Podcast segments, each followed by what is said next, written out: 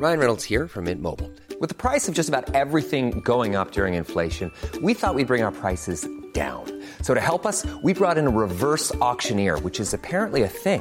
Mint Mobile unlimited premium wireless. Ready to get 30, 30, bit to get 30, bit to get 20, 20, 20, bit to get 20, 20, bit to get 15, 15, 15, 15 just 15 bucks a month. So, Give it a try at mintmobile.com slash switch. $45 upfront for three months plus taxes and fees. Promo for new customers for limited time. Unlimited more than 40 gigabytes per month. Slows. Full terms at mintmobile.com. Oui, il faut faire une reco à la fin. T'as pas oublié ça, Yannick Pardon? Il faut faire une reco à la fin, tu sais. le running gag pendant 3 ans. Ouais, 3 mais, ans euh, du même running gag. Bah, Ex j'ai- Machina, hop, J'ai voilà. même réglé. pas, j'ai même pas réfléchi à ce que j'allais dire. Donc une reco, si tu veux, euh, parce que je m'en bats les couilles de plus en plus. en Ah, je sais, de je tout, c'est bien, ça. Tu vois juste- bien. Il en a plus rien à foutre. Bonjour. C'est moi Orson Welles. J'aime pas trop les voleurs et les fils de pute. Salut nos ciné, votre rendez-vous avec le cinéma qui n'aime rien tant que lorsque le ciné justement lui propose d'importer un peu d'étrangeté d'ailleurs, de mystère dans les paysages qu'il connaît bien, ceux de notre bonne vieille terre, cette irruption de forces inconnues dans notre monde, c'est un thème classique du cinéma de science-fiction et c'est également le cœur de la nouvelle production que propose en ce moment Netflix, Annihilation d'Alex Garland avec Nathalie Portman en tête d'affiche dans vos téléviseurs et pour disséquer cette nouvelle tentative du géant de la SVOD dans le monde jusqu'ici très clos du 7e art, un duo d'explorateurs sans peur ni reproche réunis ici autour de la table à l'antenne Paris, Anaïs Bordage, salut Anaïs Salut. et Yannick Dahan. Salut Yannick. Salut. C'est nos ciné, c'est parti.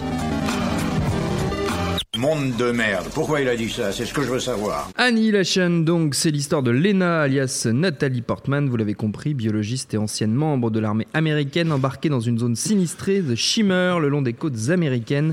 Zone en quarantaine, peuplée de mutations végétales et animales, où son mari, Kane, joué par Oscar Isaac, a disparu avec une poignée d'autres courageux. Elle va se retrouver confrontée à toutes sortes de dangers, aussi bien pour son intégrité physique que mentale.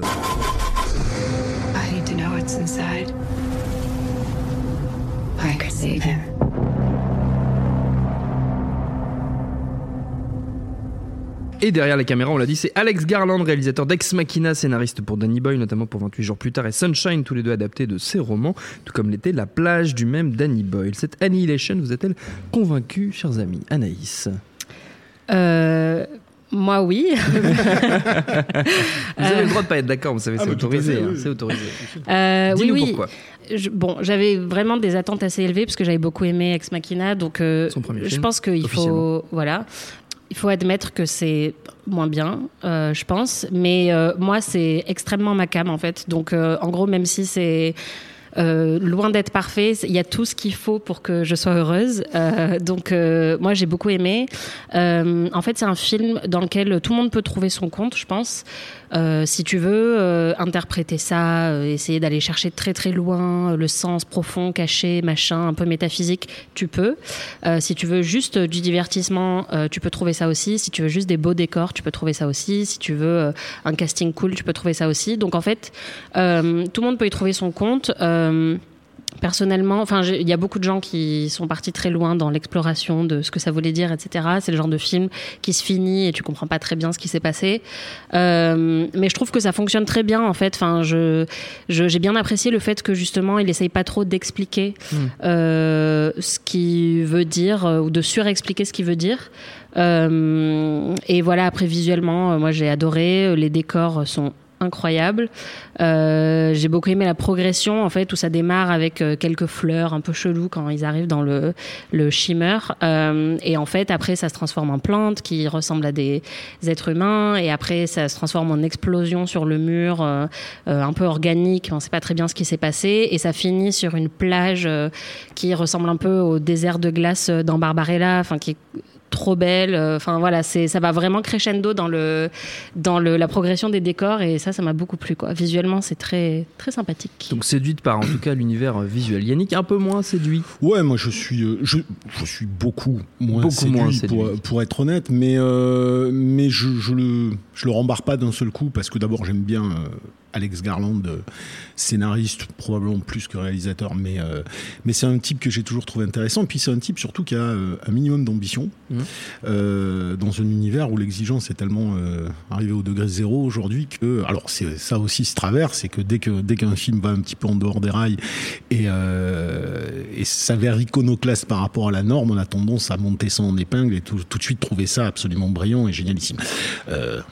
hein, on parle souvent de Black Panther, mais tout d'un coup, tu as l'impression que tout le monde a oublié qu'il y a eu la Black Exploitation dans les années 70.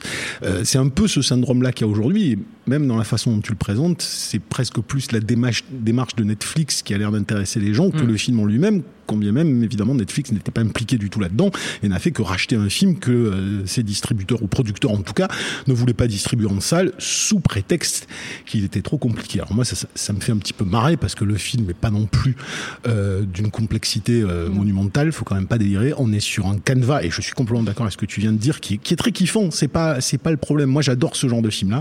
Euh, j'adore ce genre de film où on est avec des personnages qui découvrent quelque chose de fantastique, de surnaturel, d'étrange qu'on qu'on va petit à petit apprendre à, essayer de comprendre.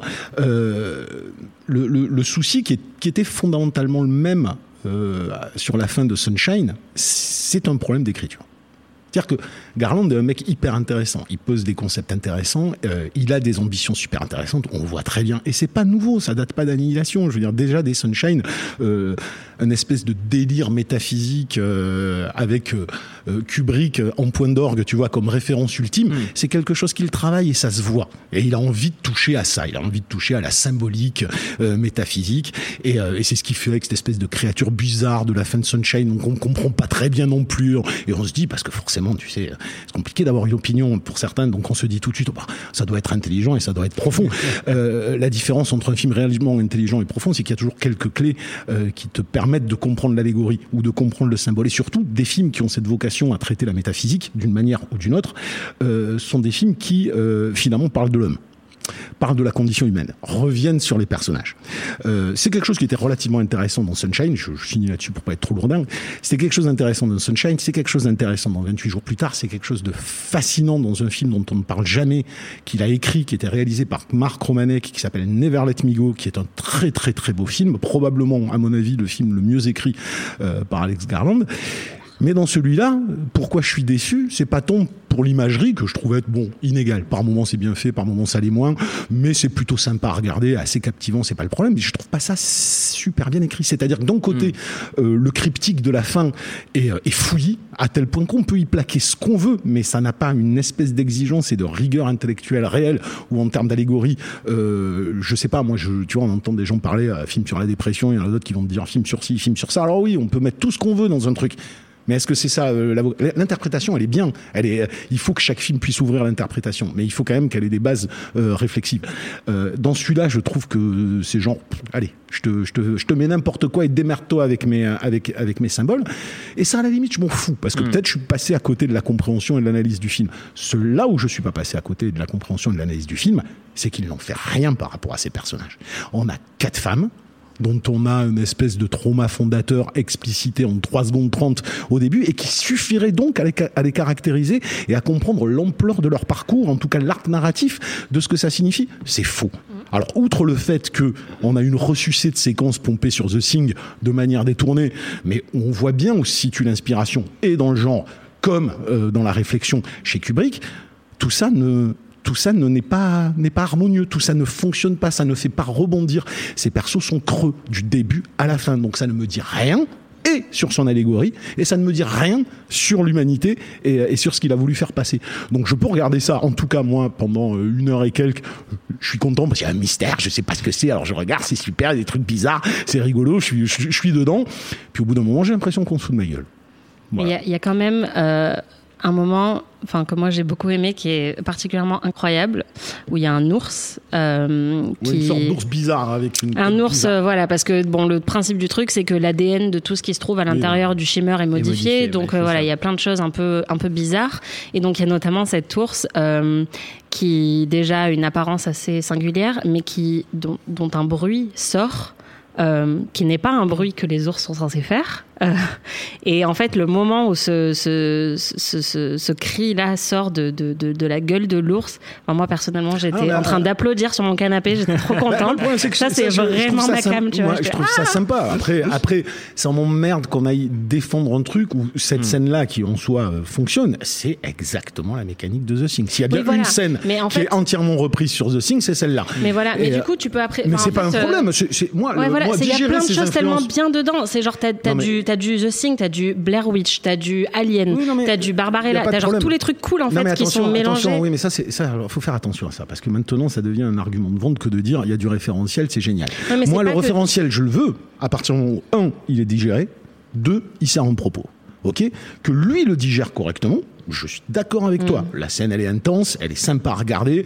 Il y a plein de référentiels à The Thing et pas que. Moi, ça me dérange même pas qu'un mec il, il ait la, la- la prétention de vouloir tacler 2000 ans de l'Odyssée de l'espace. J'ai pas de problème avec ça. C'est bien. Vas-y, mec, essaye d'arriver à ce niveau-là. C'est génial. C'est bien qu'il y ait des mecs qui Ouais, mais essayent. c'est super ambitieux quoi. C'est très bien. Maintenant, il faut qu'il y ait un propos derrière. Il faut que ça me raconte quelque chose d'un- d'un d'un ton soit peu intéressant. Et là, je trouve que de tous les Alex Garland, probablement, en termes de, scén- de scénario, pour moi, c'est le plus faiblard et le plus creux. Je préfère de loin quand il va pas tacler ces sujets-là et qui te fait un Never Let Me Go, comme je l'ai dit, où au moins humainement, il y a une puissance euh, évocatrice qui est hallucinante dans le, dans, dans- dans le film. Donc, moi, je respecte le mec. Je serais très curieux de voir son prochain. On fait beaucoup de buzz parce que c'est Netflix. Franchement, c'est le plus mineur, vraiment, et de loin, à mon avis, des Alex Garland. Même si Mais, c'est euh, vraiment voilà. dommage qu'on puisse pas le voir en salle pour le coup. Euh, J'ai beau adorer Netflix, euh, là c'est quand même et notamment pour les visuels, tu te dis que c'est quand même dommage Ah, de ne pas choses, pouvoir le c'est voir. vrai qu'il y a des choses très belles dedans. Alors c'est marrant aussi ça. Bah, c'est bon, c'est un détail. hein, moi je m'en fous. hein, mais mais c'est quand même fait de briquet. Non, mais je veux dire, c'est fait. Non, je je m'en fous dans le sens où à bon. je vais pas m'énerver dessus. C'est mais mais il y, a- il y a une espèce de comment te dire de de de, de, euh, d'inégalité dans le traitement visuel aussi qui est assez bluffant. C'est-à-dire t'as des- vraiment c'est des passages qui sont très beaux et des messages qui sont tout dégueulasses où c'est fait de briques et de broc. Ouais. Et où, moi il y a eu des moments où j'avais l'impression d'être dans un gros bon je caricature mais dans un bistre euh, un peu de chipouille quoi tu vois donc c'est c'est assez bizarre mais j'aurais aimé le voir en grand écran d'autant que Garland Ouais. voulait le montrer en grand écran donc euh, bon voilà Bah oui, moi j'ai vu le lendemain, j'étais au cinéma, j'ai vu la bande-annonce alors que je l'avais vu la veille euh, Ah, sur, sur mon petit projet et tout. Et franchement, j'étais un peu dégoûtée. Quoi. Ouais. Quand j'ai vu la bande-annonce en salle, je me suis dit, bon, Voilà. Je pense pas que ça changerait mon avis sur le fond, mais mais, peut-être, ouais, mais en tout cas, pas, ça aurait ouais. donné sans doute euh, voilà, une immersion peut-être un peu plus marquée, bien évidemment. Mm. Voilà. J'ai pas beaucoup plus à dire, Non, moi. ce sera euh, pas, mais je, sais je sais que vos, vos opinions ne sont- seront pas réconciliables. Mais bon, Anaïs, toi, t'as Non. été quand même plus emporté euh, Oui, par, oui, le, par et le côté après, surnaturel euh, du film. Ouais, voilà, moi c'est juste, euh, je, mais je suis vraiment cliente de ça, donc en gros, je, je peux reconnaître que c'est pas parfait, mais c'était pile ce qu'il me fallait en fait. J'étais super contente Euh, et j'adore le casting. Euh, je suis pas particulièrement fan de Nathalie Portman, mais j'aime beaucoup Tessa Thompson qui arrive à faire quelque chose de très bien avec un petit rôle quand même, parce que c'est le rôle et elle arrive quand même à, à l'incarner d'une manière vraiment intéressante. Euh, c'est des actrices qu'on voit pas trop dans ces rôles-là. Gina Rodriguez, qui est connue un peu pour son rôle cucu dans Jane the Virgin, et qui, là qui est super butch et, et masculine, euh, c'est vraiment intéressant. Et après, ce que tu disais sur la dépression, moi, je l'ai, je l'ai ressenti, je l'ai retrouvé dedans. Donc c'est quelque chose qui, enfin, une, une, une grille de lecture, on va dire en, en plus que, que j'ai bien aimé, même si effectivement on peut y calquer ce qu'on veut. C'est assez euh, large pour que tout le monde puisse y voir euh, ce qu'il veut y voir, et c'est ça qui est bien. Euh, mais c'est vrai que Um. Il y a un moment où Nathalie Portman est littéralement écrasée par le poids de son propre reflet. Et du coup, il y a vraiment des, des moments comme ça. Euh, Je trouve que son personnage est pas très bien développé, je suis complètement d'accord. Euh, mais vraiment, vers la fin, on ressent un peu plus le poids de, et la violence de ce qu'elle a pu ressentir. Elle est assez lisse au début. Et puis vers la fin, on comprend quand même qu'elle est beaucoup moins lisse que ce qu'on pourrait penser. Euh, Il y a des petits twists aussi pour les gens qui aiment bien les twists. Enfin, il y a un peu de tout, À côté de ça, ce que, ce que j'entends, hein, comme on dit, on peut plaquer ce qu'on veut. Sauf que ça aussi, c'est le principe d'une œuvre allégorique et métaphysique. À partir du moment où elle cause de la condition humaine, bah, la notion de reflet, la notion de souffrance à passer, la notion de. Je veux dire, tu peux y voir un délire euh, sur, sur la création aussi. Après tout, euh, tu vois, le film démarre avec une espèce de faisceau venu d'on ne sait où, euh, qui transforme quelque chose. Bon, ben, enfin, tu- vois, moi, c'est pareil quand je vois Mother ou que je vois ça, je me dis, bon, les mecs, vous pouvez me Oh faire du. Non, mais je caricature. mais euh, c'est pas les mêmes films, rien à voir. Et effectivement, je- j'ai beaucoup plus de de- d'énervement vis-à-vis d'un Aronofsky que d'un que d'un Garland, mais mais l'air de rien. Euh, les deux pêchent, pêchent quand même par une forme de, de, de prétention à croire que leur mystique est, euh, est, est- est ordonnée de façon intelligente. C'est-à-dire qu'il y a, il y a une espèce de suffisance dans l'intelligence prétendu du propos, Mm. euh, là où des fois tu as besoin de beaucoup moins euh, pour être beaucoup plus allégorique et beaucoup plus fort, ce que, ce que d'autres réalisateurs arrivent à faire. Et Garland est un mec que je trouvais jusqu'ici beaucoup plus subtil que ça. Et là, pour le coup, je me suis dit, c'est un peu fastoche, mec. Voilà, bon après, voilà. on- Tout n'est pas C'est qu'une question de ressenti, Tout n'est pas mais perdu, tout n'est pas désagréable. Et- et- et si, Non, un bon si on rebondit euh, sur euh, vite fait Netflix, euh, il est clair que de tout ce que nous farcit Netflix depuis un petit moment, en termes de films rachetés euh, par la plateforme, bon, c'est un des plus corrects qu'on ait pu voir pour l'instant, même si on n'est pas au niveau de Okja ou de choses comme ça. Mais, euh, dire, bon, mais après Bright, quoi, je veux dire. Mais Oui. le problème, c'est qu'après Bright, ils me mettent le nouveau Steven Seagal. Je trouve ça génial, hein, et je trouve ça beaucoup mieux, tu vois. Donc bon, voilà. C'est vrai qu'on partait de très loin. C'est vrai qu'on a fait une très bonne émission sur Bright. Je vous conseille de, de la réécouter. Avant de se quitter, euh, chers amis, on va faire comme d'habitude une petite volée de recommandations dans le registre qui vous siera. On peut rester dans un univers proche d'Annihilation, mais vous savez que vous avez toute liberté euh, dans vos choix. Anaïs, d'ailleurs, tu as, tu as profité de cette liberté, je crois. Alors. Pleine balle. Je vais vous expliquer ma logique. Euh, Annihilation m'a fait penser à The Happening de Shyamalan. Tout à fait. Euh, et je- j'ai pensé donc euh, à la première fois où j'ai vu ce film qui était au Alamo Drafthouse à Austin. Euh, et donc c'est une chaîne de cinéma américaine qui est basée à Austin, mais maintenant il y en a un peu partout aux États-Unis. Donc si vous allez à New York, à San Francisco, à Los Angeles, il y en a un peu partout. Euh, et c'est une chaîne de cinéma indépendante où en fait on peut boire et manger pendant les films.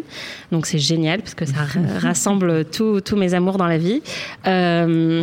Et contrairement à ce qu'on pourrait croire, c'est pas du tout dérangeant euh, que les gens mangent pendant le film. Bizarrement, enfin, j'étais un peu euh, craintive avant d'y aller et en fait, euh, c'est, on, on le sent pas du tout, quoi.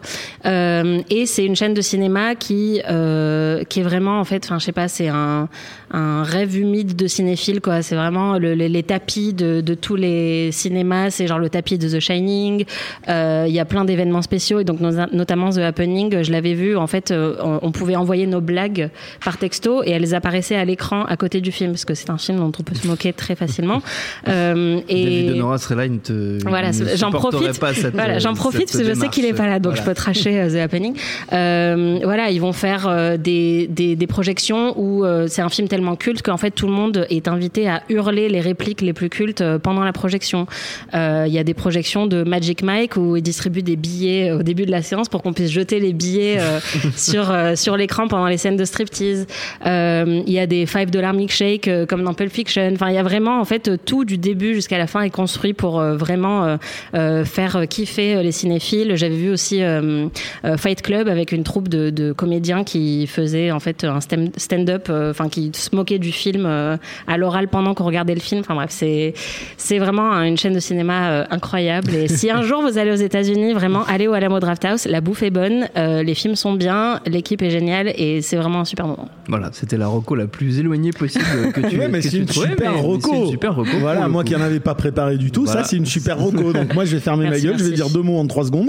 Non, mais j'ai parlé. Tu en es euh, incapable. Si si, j'ai parlé. Non, mais je veux pas. Je veux justement pas euh, griller. euh, j'ai parlé vite fait de Never Let Me Go. Tout à fait. Euh, si vous n'avez jamais vu ce film, réalisé par Mark Romanek, écrit par euh, Garland et avec des actrices géniales dedans, mais Karen Mulligan. Karen euh, Mulligan, voilà, euh, c'est vraiment une petite perle qui est, qui est peu connue et que je vous intime vraiment de découvrir.